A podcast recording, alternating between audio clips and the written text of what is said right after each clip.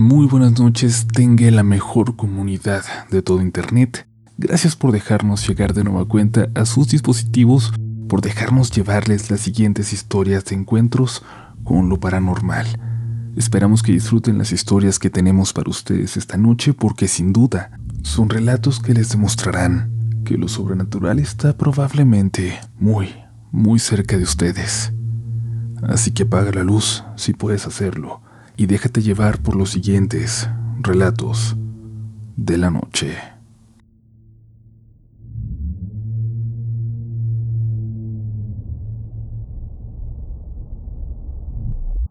Hola, buenas noches a todos los que están escuchando. Mi nombre es Ana Delgado y me gustaría contarles la historia de lo que fue mi festejo de 15 años.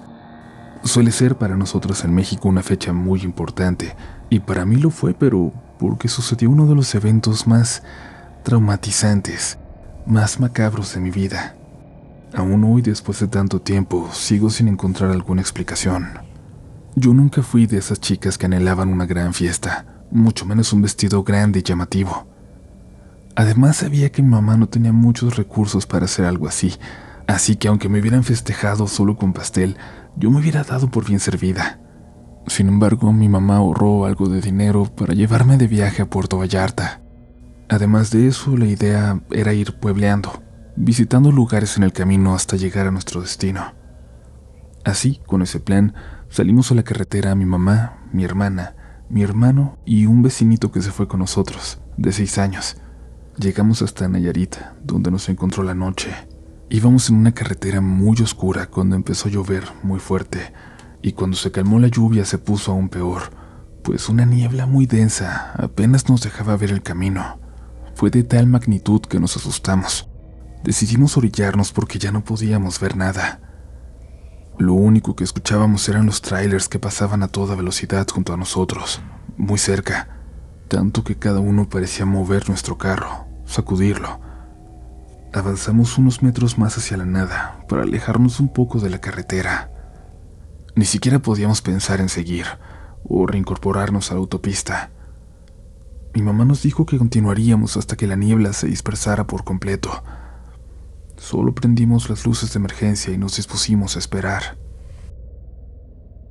Después de un rato parecía que la niebla iba por fin cediendo.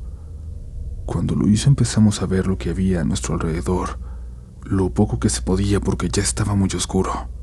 De pronto vimos muy cerca al lado de nuestra ventana, una cruz.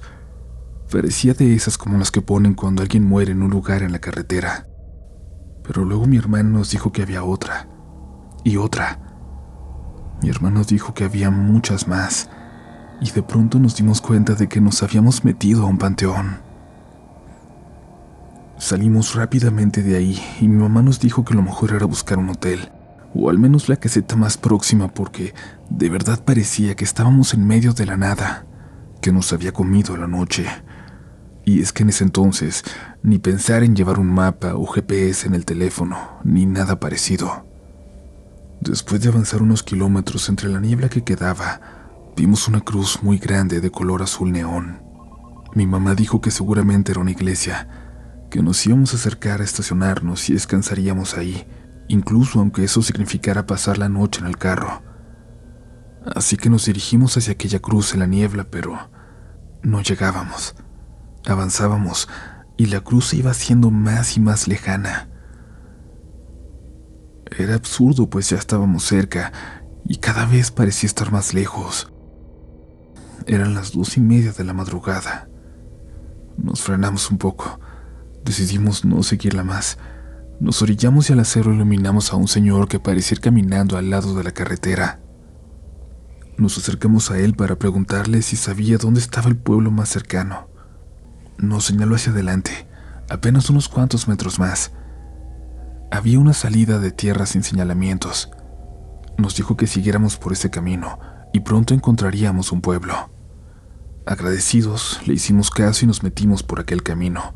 Y en efecto, un poco más adelante empezamos a encontrar las primeras casas. Un poco más adelante empezamos a encontrar las primeras casas. Era curioso porque desde la carretera no se veía ninguna luz, a pesar de que estaban cerca. Y en ese pueblo parecía que fuera de día. Sus calles empedradas estaban llenas de gente que caminaba y gente sentada en las puertas de sus casas, en sillas que parecían austeras pero acogedoras, una analogía quizás del pueblo entero. Preguntamos por algún hotel y nos señalaron la calle para que siguiéramos adelante. Así llegamos hasta el fondo, a una comisaría. Frente a ella había un reloj de piedra muy grande que parecía ser un monumento importante en el pueblo. Nos bajamos para preguntarle a los policías si había algún hotel o algún hostal en el lugar. Nos dijeron que solo había uno, pero ya estaba lleno porque había una fiesta en el pueblo. Por eso el escándalo y el movimiento de esas horas. Mi mamá les preguntó entonces si podíamos dormir ahí, en el carro, bajo el reloj, aprovechando que estaban ellos para no sentirnos tan inseguros. Les dijo que solo íbamos de paso, que queríamos descansar, y ellos algo molestos aceptaron. Mi hermano y yo teníamos mucha hambre y le pedimos permiso a mi mamá para buscar algo de comer por ahí. A unas cuantas calles encontramos un puesto de comida y llegamos a pedir algo. El señor que atendía el lugar nos dijo que ya no le quedaba nada, pero que fuéramos a la fiesta, que estábamos invitados, y salimos corriendo con mi mamá para pedirle permiso para ir. Ella respondió con un rotundo no.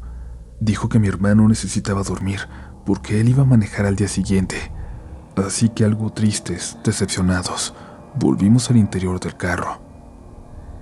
Yo ya estaba muy cansada de estar en él, pero entendía. Mi hermano, mi hermana y el niño se durmieron pronto. Parecían descansar. Mi mamá y yo no podíamos. Sentíamos que no cabíamos y hacía mucho calor pero habíamos cerrado las ventanas porque las calles estaban llenas de cucarachas enormes de esas que vuelan y de tijerillas que le pasaban por entre los pies a la gente sin inmutarlos. La noche se me estaba haciendo eterna. Ya estaba harta de aquel lugar. Solo quería que amaneciera. Veía aquel reloj de piedra y parecía que cada vez iba más lento. Eran las 3.45 de la madrugada la última vez que lo vi. Las manecillas iban tan lentas que parecía que se habían detenido por completo. En cuanto salió el primer rayo de sol comencé a despertar a todos, a decirles que ya era tiempo, que había que irnos de ahí. Prendimos el carro y nos dirigimos de nuevo hacia la carretera, pero mi hermano sugirió volver, buscar un lugar para desayunar. Seguramente habría algo abierto por la gente cruda de la fiesta. Además, no sabíamos cuánto faltaba para el siguiente pueblo. Apenas habíamos llegado a la salida que nos había señalado el señor, el que iba caminando por la carretera, así que mi mamá dijo que sí. Dimos la vuelta para buscar algo de comer en el pueblo, pero avanzamos, avanzamos y avanzamos y no había nada. Es decir, no había casas, no había personas, no había nada. No estaba el pueblo donde pasamos la noche. Regresamos a la carretera pensando que había sido un error, que nos habíamos equivocado tal vez, que habíamos hecho un camino distinto, pero no. Verificamos y era exactamente el mismo camino. Era el único. Nos empezamos a reír muy nerviosos.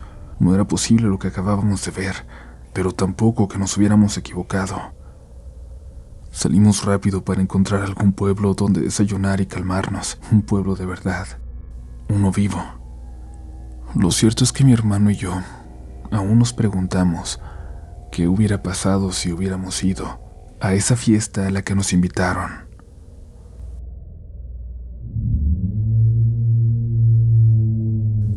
¿Qué es lo más aterrador que han vivido en una carretera? Siempre me gusta formularles esta pregunta porque cada vez me sorprendo más de sus respuestas. Algunas de sus historias, aunque cortitas, son dignas de aparecer en este programa.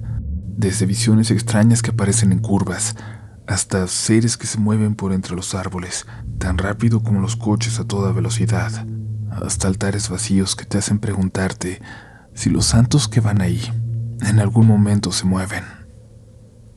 Cuando se topen con uno de estos, no se detengan ahí y no acepten, como ya escucharon, indicaciones de extraños. Bueno, al menos no de personajes que caminan por las carreteras en la mitad de la noche. Y ahora es momento de continuar. y de un cambio de tema, que hay más historias en este episodio. Mi historia se divide, podría decirse, en dos partes. Verán, en una ocasión fui a una fiesta con unos compañeros de la normal. Era la primera fiesta que hacíamos como grupo y fue por el término del semestre. Llegada la noche, cuando la mayoría ya se había ido a sus casas, solo nos quedamos el dueño de la casa en donde estábamos, otros tres amigos y yo. Estuvimos cantando, tomando un poco más y pasándola muy a gusto, muy divertidos, hasta que ya muy de madrugada, dos de mis amigos le dijeron al chico de la casa que si no se había molestado el señor, un anciano que asumieron que era su abuelo. Se lo describieron como de estatura media, con bigote poblado y barba blanca. Le dijeron que traía sombrero y ropa gris y que andaba dando vueltas por el patio, asomándose hacia donde estábamos. Yo también lo había visto, más temprano, pero no pensé que lo estuviéramos molestando. El chico de la casa se empezó a poner nervioso. Nos dijo que ese señor se llamaba, pero que no era una persona, que no era una persona viva. Se empezó a reír muy nervioso y nos pidió perdón, nos dijo que no creyó que nosotros pudiéramos verlo. Dijo que a veces ya ni siquiera lo veía a él. Le preguntamos con mucha curiosidad la historia detrás de este señor. A mí me causaba mucho conflicto. No sabía cómo reaccionar porque había sido la primera en verlo. Y él nos contó lo siguiente. Murió hace muchos años. Él vivía aquí antes de que este terreno le perteneciera a mis abuelos. Imagínense. Mi tío, que también vive aquí, siempre lo ve. Dice que muchas veces le habla, que le dice que desentierre su dinero. Le señala el lugar exacto donde lo puede encontrar. Y es más, se los voy a decir. Es ahí, ahí atrás, abajo de ese árbol, de limón. De hecho, una vez mi abuelo y mi tío empezaron a escarbar. Llegaron muy hondo, pero nada. No encontraron nada. Mi amigo se quedó callado cuando dijo eso y nos quedamos inquietos, algo serios, ya no con la tranquilidad de antes. Nos quedamos un poco más hasta que amaneció.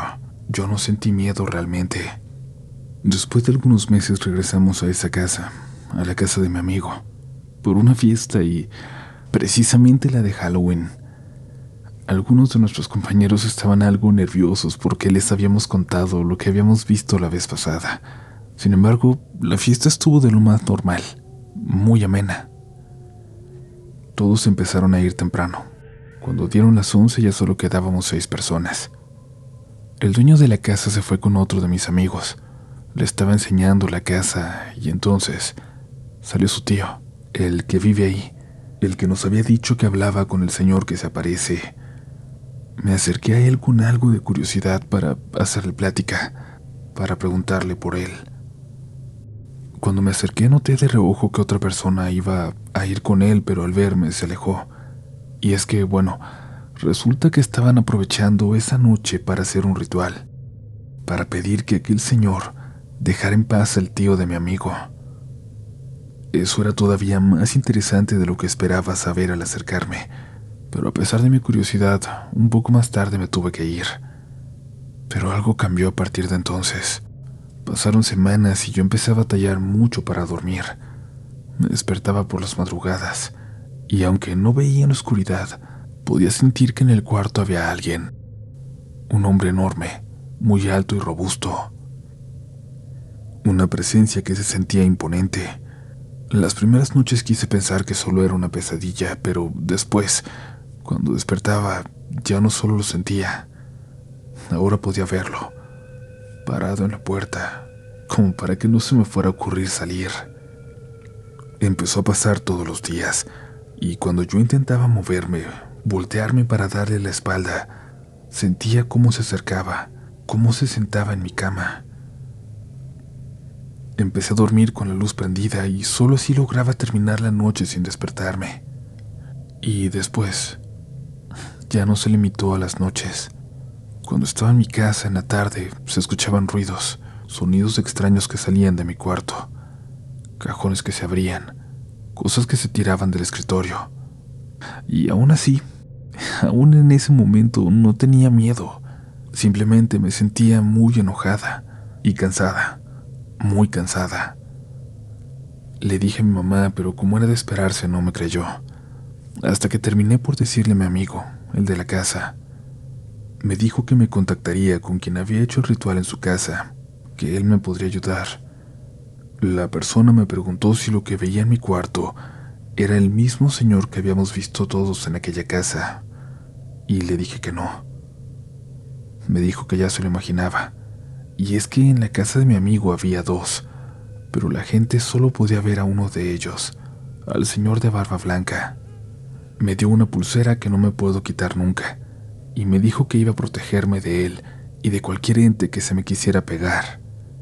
Me pidió rezarle un novenario al que estaba en mi cuarto, pero lo tenía que hacer con alguien más. Y mi mamá me ayudó con eso. Creo que lo hizo porque, aunque sabe que no soy creyente, me notó muy desesperada. Y por fortuna no volví a verlo más. Hay cosas raras alrededor de esta historia. Durante esas semanas que aquel hombre se aparecía en mi cuarto, estuve, por decirlo de alguna forma, muy abierta a otras presencias. Una vez incluso vi a una bruja, pero eso, creo, ya será material para otro relato. Gracias por su atención.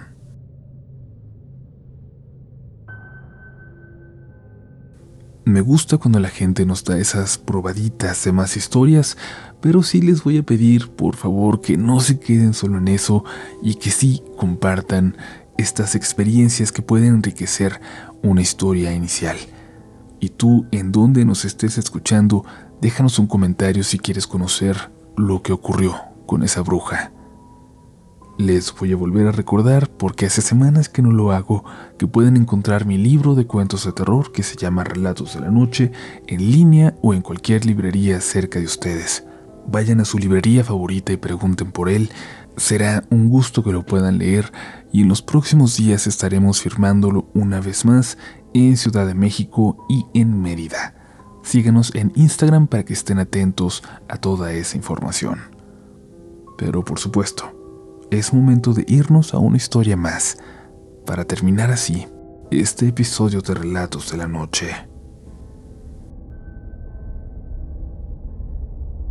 Hola comunidad, mi nombre es Malena desde hace años me encontré con su programa y ya soy una de sus más fieles seguidoras.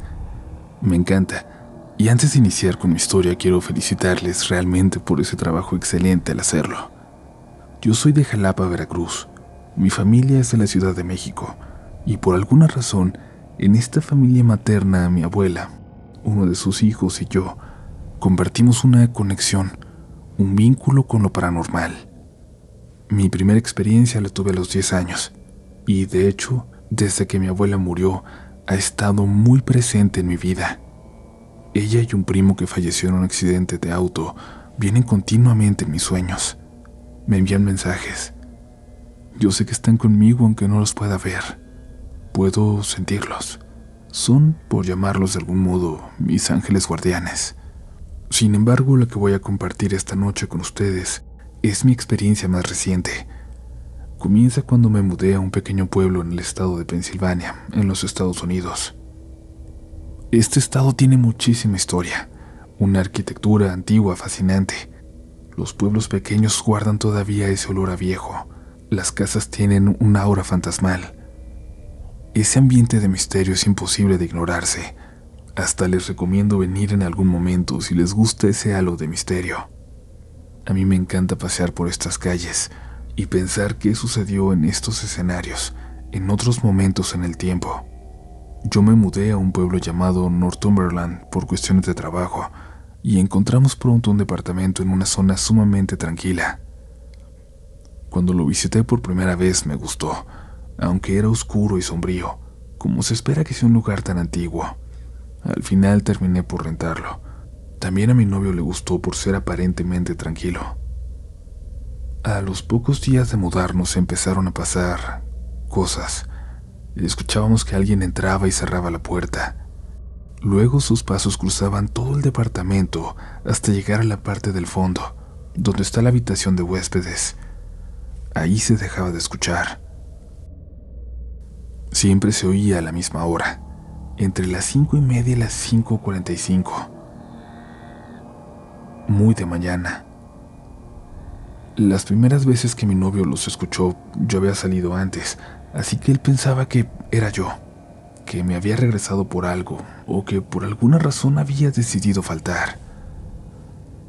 Desde entonces le dije que algo, además de nosotros, algo habitaba ese lugar. Una presencia. No sabía exactamente qué o quién. Un sábado muy temprano, antes de las cinco y media, yo ya estaba en la cocina tomando café, leyendo las noticias en mi teléfono como de costumbre. Escuché de nuevo los pasos. Pasaban detrás de mí, pero decidí ignorarlos. Un poco más tarde mi novio se levantó. Me preguntó si yo acababa de entrar en nuestra habitación y le dije que no. Le pregunté por qué lo decía. Me dijo que ya sabía que le iba a responder que no, pero que tenía que preguntarlo. Me dijo que algo lo había despertado, que sintió que yo entré y me senté en la cama. Él entreabrió los ojos para verme, pero la figura que alcanzó a ver no era yo. Era una mujer bajita, llenita y con cabello casi blanco. Me dijo que apretó los ojos para verla, pero ella se levantó. Caminó alrededor de la cama hasta ponerse frente a él y se acercó a su cara. Le dijo algo al oído. Chela. Dijo que la escuchó muy claramente. Abrió los ojos por el miedo, pero no había nadie. Se incorporó y se levantó y por un momento pensó que tal vez había sido yo. Y simplemente con los ojos entrecerrados no me había reconocido. Me preguntó quién era Chela, si conocía alguna. Le dije que era el nombre de mi abuela, probablemente de quien había visto. Ella se llamaba Celia, pero todo el mundo le decía así. Me preguntó por qué lo había ido a ver a él, por qué le dijo su apodo, y lo único que se me ocurrió responderle es que porque ella siempre está conmigo, que quizás solo le quería hacer saber que ella estaba ahí también, siempre cuidándome. Le pedí que no le tuviera miedo, ya que ella no era la persona que caminaba por el departamento que eso que habitaba nuestra casa era otra cosa. Le dije también que iba a tener que quemar hierbas y rezar hasta que eso se fuera. Siempre tengo palo santo, inciensos, velas, salvia y demás. El sábado siguiente teníamos que ir a recoger a una tía que venía de México al aeropuerto. Venía a visitarme por un mes. Y ella también percibió aquellos pasos, tal cual los escuchábamos nosotros. Siempre los oía, cada mañana pero ella escuchaba que los pasos caminaban de un lado a otro en su habitación, la de visitas, donde antes se detenían. Los escuchaba por ahí, junto a ella, al estar acostada. Me dijo que no abría los ojos y yo le dije que no se preocupara, que esa cosa se iba a ir. De eso me encargaba yo. Ese mismo día empecé a encender una vela blanca, todos los días con un vaso de agua.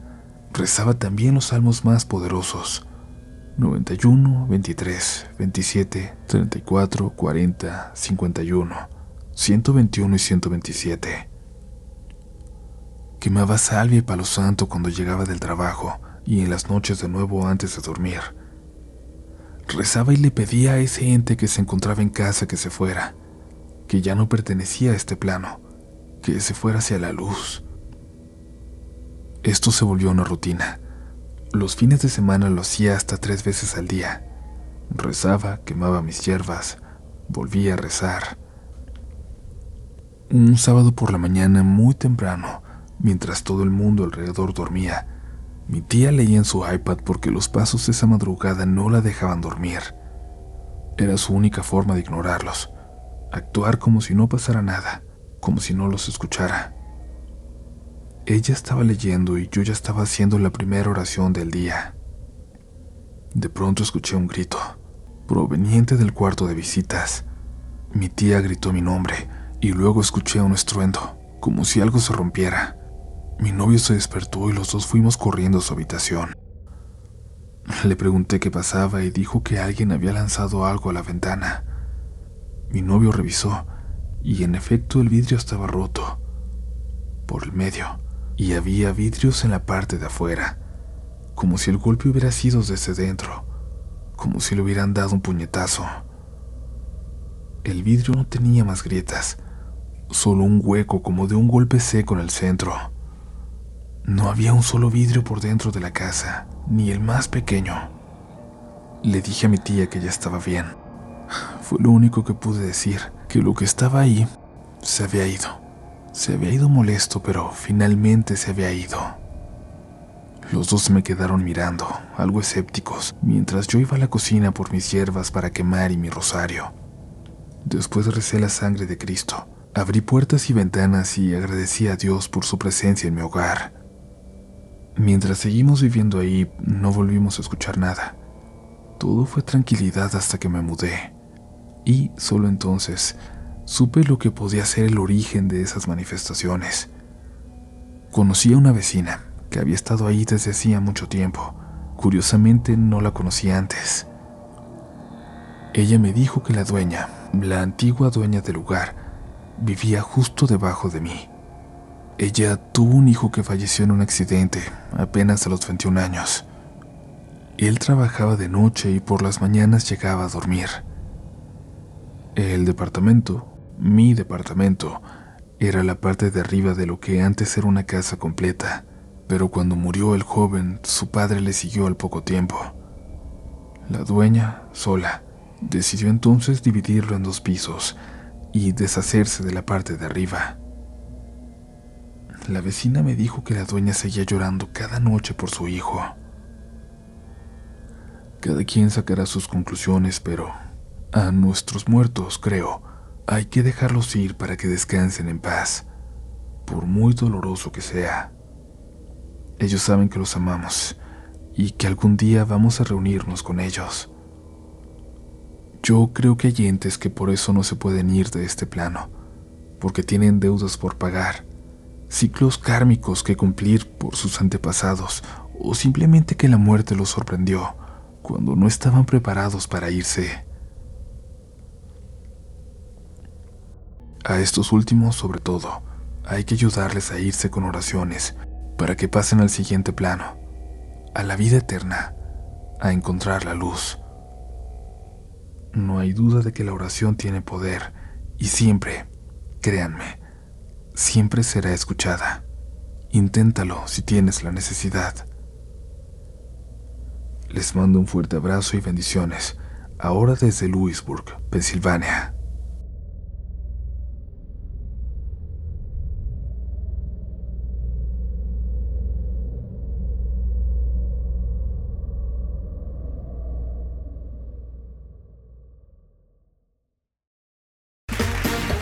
Round two. Name something that's not boring.